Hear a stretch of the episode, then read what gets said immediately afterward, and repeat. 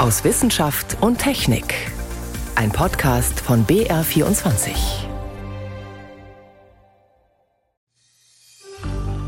Also Mathematiker sehen ja überall Muster und da sieht man in den Schnapszahlen natürlich auch Muster. Zunächst mal in der Schnapszahl, also wenn es jetzt nur zwei Ziffern sind wie zweiter, zweiter, wenn wir da eine 22 lesen, dann ist es durch 11 teilbar. Die Mathematiker freuen sich dann gleich darauf, dass die 11 noch eine Primzahl ist. Und dann ist es auch gut, wenn wir mit den Mustern spielen, eben zum Beispiel am zweiten, zweiten Schnapszahltag.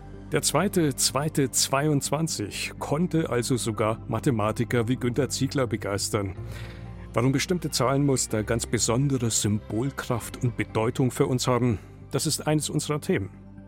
Außerdem geht es um die erstaunliche Heilkraft der sogenannten Bakteriophagen, auf gut Deutsch Bakterienfresser. Warum sie kaum jemand kennt, sie aber Leben retten können. Und wir fragen, was hat der erste Lockdown vor zwei Jahren gebracht? So gut wie nichts, sagen Forscher aus den USA. Durch die Sendung begleitet sie Martin Schramm.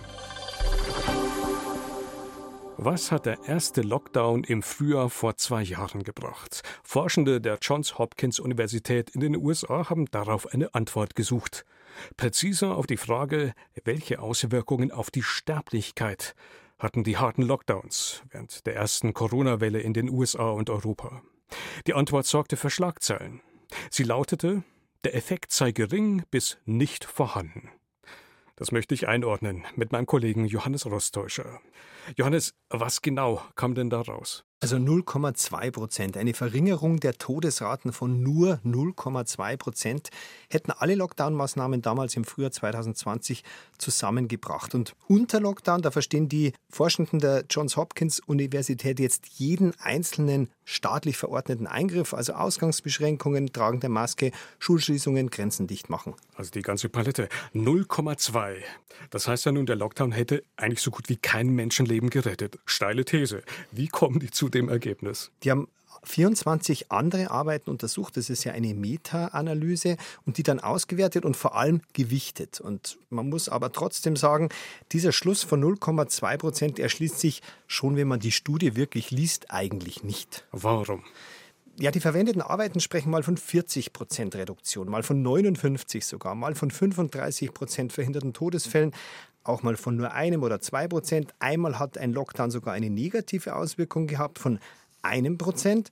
Das heißt, das ist eine riesige Bandbreite an unterschiedlichen Ergebnissen. Gigantische Bandbreite. Aber wie aus diesen Zahlen dann wirklich 0,2 Prozent rauskommen, das liegt an einer krass unterschiedlichen Gewichtung der verschiedenen Arbeiten und die muss man erstmal nachvollziehen. Also krass unterschiedlich, heißt es dann willkürlich? Es ist so, manche Studien, die besonders niedrige Auswirkungen beschreiben, die werden dann zum Beispiel mit dem Faktor 169 bewertet. Andere haben hohe Auswirkungen, die bekommen dann nur den Faktor 3. Also viel niedriger. Viel niedriger. Und das liegt, hat mir eine Biostatistikerin der LMU München erklärt, an einer Methode, die es schon gibt, aber die in so einem Fall, sagt sie, völlig ungeeignet sei. Die Methode führt nämlich dazu, dass grundsätzlich Ergebnisse, die sehr klein sind, also am besten null, um ein Vielfaches höher bewertet werden als die anderen oft sehr zweistelligen Ergebnisse. Also ungefähr so, der FC Bayern gewinnt alle Spiele der Saison bis auf eins, steigt aber trotzdem ab, weil dieses eine Spiel 50-fach gewertet wird. Also der wird völlig falsch gewichtet. Mit anderen Worten, die Studie ist methodisch mehr als fragwürdig. Naja, das sagt jetzt wirklich eine große Zahl der Experten unisono. Ein Volkswirtschaftsprofessor am IFO-Institut sagt, die Autoren sind nämlich durchwegs Wirtschaftswissenschaftler. Also der sagt, man könne sich keinen größeren Quatsch vorstellen. Das Ergebnis sei offenbar von vornherein festgestanden. Bei ihm würde mit dieser Arbeit ein Bachelorstudent durchfallen. Klares Urteil, vernichtendes Urteil. Grundsätzlich kann man ja auch noch mal fragen, ist denn diese Fragestellung dieser Studie eigentlich sinnvoll? Also kann man den Sinn oder Unsinn von Lockdowns denn eigentlich nur daran messen, ob sie Todesfälle verhindern? Ja, genau das kritisiert zum Beispiel ein Biomediziner an der RWTH Aachen. Dass die nur den Nutzen von verhinderten Todesfällen messen, das sei in den meisten Fällen gar nicht das zentrale Ziel von Lockdowns gewesen. Eigentlich war das Ziel ja fast immer, die Überlastung des Gesundheitssystems zu vermeiden. Die Studienautoren, die schreiben auch selbst, wir schließen Studien aus, die Fälle, Krankenhausaufenthalte und andere Messgrößen verwenden. Also auch das ist ja mehr als fragwürdig. Unterm Strich, Johannes, Wissenschaft geht offenbar anders. Also wenn eine Studie derartige methodische Mängel aufweist, ja sogar der Verdacht im Raum steht, dass so eine Studie passend zum gewünschten Ergebnis gemacht wird. Wie erklärst du dir, dass diese Studie so viel internationale Aufmerksamkeit bekommt? Na, wichtig ist, die ist auf der Homepage von der Johns Hopkins Universität veröffentlicht. Eine private Uni in den USA, aber die ist sehr alt, sehr renommiert. Die hat quasi das Corona-Dashboard erfunden. Und wenn das bei denen auf der Homepage steht, dann hat das schon mal Gewicht, aber sie könnte zumindest auf einem unabhängigen Server für unbegutachtete Arbeiten stehen oder gar begutachtet werden, wie es ja eigentlich für viel beachtete Studien sich gehört. Das ist alles nicht der Fall. Trotzdem, die These ist halt steil. Das ist ein gefundenes Fressen für viele. Für das Renommee von der Johns Hopkins Universität ist es vermutlich nicht unbedingt gut gewesen, was die da veröffentlicht haben, aber die These wird sich halten, so hanebüchen sie auch ist. Was ja fatal wäre, denn am Ende entsteht ja so der Eindruck, man kann sich Lockdowns eigentlich sparen. Was setzen denn Forscher dieser offensichtlich irrigen These entgegen? Naja, die untersuchen schon, wie sinnvoll die vergangenen Lockdown-Maßnahmen waren, sagen, diese Frage ist zentral auch für die Zukunft. Die RWTH Aachen hat zum Beispiel ganz genau die Bundesnotbremse im Frühjahr 2021 untersucht. Das war ja eine Vielzahl von Maßnahmen gleichzeitig und die kommen zu dem Ergebnis, man könne schon sagen, dass diese Bundesnotbremse flächendeckend maßgeblich zu dem sehr starken Abfall der Infektionen damals im Mai beigetragen hat, hat ja quasi jeder gesehen. Viel schwieriger sei, sagen die Aachener jetzt, was die einzelnen Maßnahmen gebracht haben. Also später FFP2-Masken zum Beispiel oder die Schließungen von Schulen oder Kindergärten. Das kann man offenbar seit zwei Jahren immer noch nicht so richtig gut beantworten, weil zwar die Daten da sind, aber es fehlt an der großen Zusammenführung. Das fordern die Aachener jetzt, dass endlich diese ganzen Daten mal zusammengeführt werden und gesammelt ausgewertet werden. Was bringen Lockdowns? Einschätzungen und Hintergründe zu einer fragwürdigen aktuellen Studie waren das von meinem Kollegen Johannes Rostäuscher. Johannes, danke dir. Sehr gern. Eine junge Frau Gerade mal 30 Jahre alt wird im März 2016 beim Bombenanschlag in Brüssel verletzt. Zwei Jahre lang kämpft sie mit schweren Wundinfektionen. Die klassische Waffe in solchen Fällen sind Antibiotika. Doch sie halfen in diesem Fall nicht weiter. Den entscheidenden Durchbruch brachte eine andere Waffe. Eine Waffe, die in der Öffentlichkeit allerdings kaum bekannt ist. Sogenannte Bakteriophagen. Viren, die ganz gezielt Bakterien befallen. Sie sind trickreiche Helfer im Kampf gegen Entzündungen, führen in der Medizin bisher allerdings ein Schattendasein. Renate L. über einen hoffnungsvollen Weg, wenn Antibiotika allein nicht mehr weiterhelfen. Die junge Frau wurde bei dem Bombenanschlag auf den Brüsseler Flughafen 2016 an der Hüfte und am Oberschenkel schwer verletzt. Nach der Operation breiteten sich in der Wunde Bakterien aus. Alle Antibiotika versagten über Monate. Die Wunde und der Knochen konnten nicht heilen. Der Oberschenkel musste von außen fixiert werden. Eine fast aussichtslose Situation, sagt Maya Heitz von der Erasmus-Klinik der Freien Universität Brüssel, wo die Patientin behandelt wurde. Wenn man die Infektion nicht bekämpfen kann, bleibt nur die Amputation. Aber in dem Fall wussten wir gar nicht wie. Es war ja die Hüfte betroffen. Und sie hatte andere Handicaps durch die Bombe. Wir wollten unbedingt ihr Bein retten. Nachdem alle Antibiotika versagt hatten, gab es dafür nur noch eine Möglichkeit. Bakteriophagen, auf Deutsch Bakterienfresser. Das sind Viren, die nur Bakterien angreifen, keine menschlichen oder tierischen Zellen. Sie nutzen Bakterien als eine Art Brutnest, in das sie ihr Erbgut injizieren. Nach einer Weile platzt das Bakterium, viele neue Phagen werden frei und befallen weitere Bakterien. Das geht so weiter, bis keine Bakterien mehr da sind.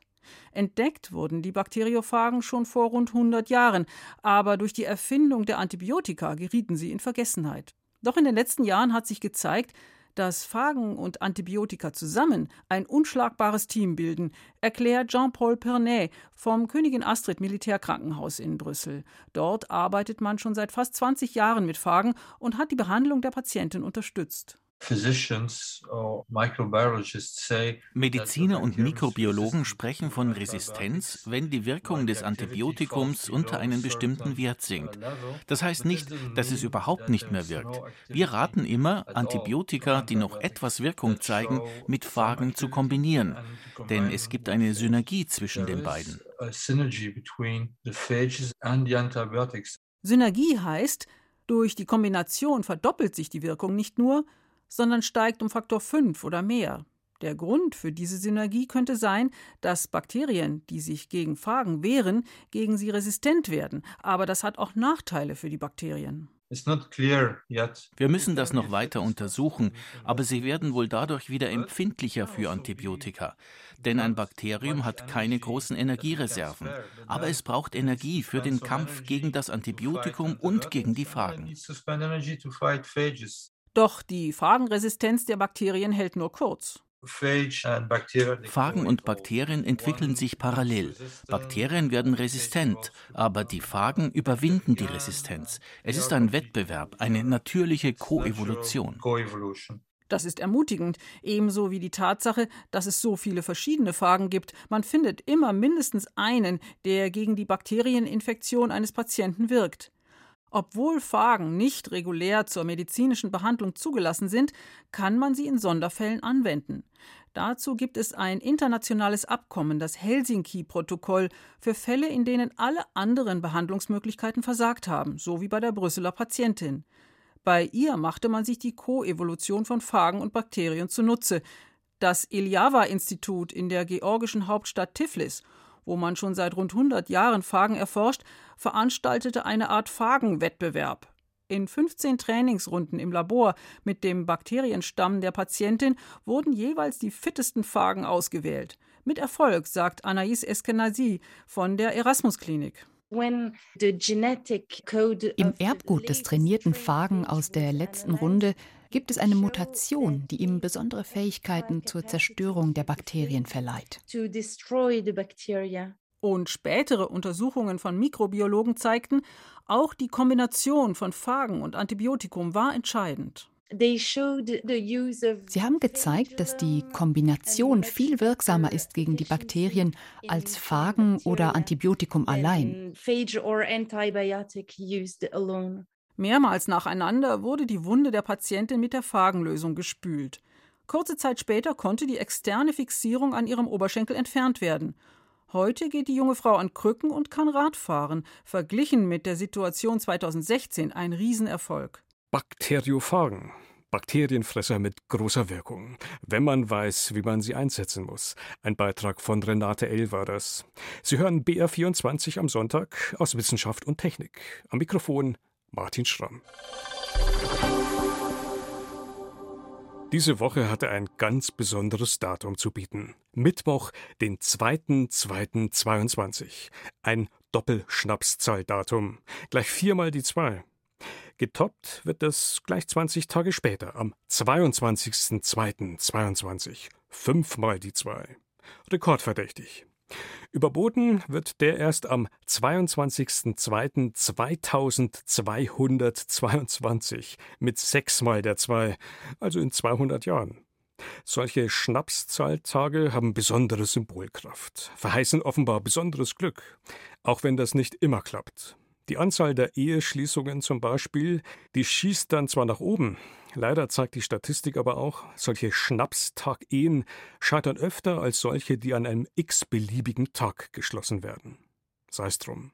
Warum uns bestimmte Zahlen, Zahlenmuster und Zahlenverhältnisse einfach faszinieren, ganz besondere Symbolkraft und Bedeutung entwickelt haben, der Frage ist Florian Falzeder nachgegangen. Der zweite, zweite, 22. Ein regelrechter Schnapszahl Zweierreigen. Vielleicht kein Sechser im Lotto, aber ein schönes Zahlenmuster, über das man sich erstmal freuen kann. Zumal als Mathematiker, findet Günter Ziegler, Mathematikprofessor und Präsident der Freien Universität Berlin. Also Mathematiker sehen ja überall Muster und da sieht man in den Schnapszahlen natürlich auch Muster. Zunächst mal in der Schnapszahl, also wenn es jetzt nur zwei Ziffern sind wie zweiter, zweiter, wenn wir da eine 22 lesen, dann ist es durch 11 teilbar. Die Vielfachen von 11 sind ja eben 11, 22, 33, 44, also einfach die Schnapszahlen. Die Mathematiker freuen sich dann gleich darauf, dass die 11 noch eine Primzahl ist. Zu den Primzahlen kommen wir noch. Erstmal aber lohnt es sich, der vermeintlichen Schnapsidee zu folgen und zu fragen, was können wir aus Schnapszahlen lernen oder insgesamt aus solchen Zahlenspielen? Warum sehen Menschen darin überhaupt einen Sinn? Eine Frage für einen Philosophen. Wilhelm Schmidt-Begemann? Das ist eine sehr grundsätzliche Frage. Warum suchen wir überhaupt Sinn? Wir können nicht anders. als darüber nachzudenken, was denn eigentlich mit unseren Zeichen ist. Und Zahlen sind auf der einen Seite Zeichen, auf der anderen Seite ja Zählzusammenhänge, ohne die man gar nicht leben kann. Sagt der emeritierte Professor für Philosophie und Wissenschaftsgeschichte an der FU Berlin. Seit Jahrtausenden denken Menschen mit und in Zahlen.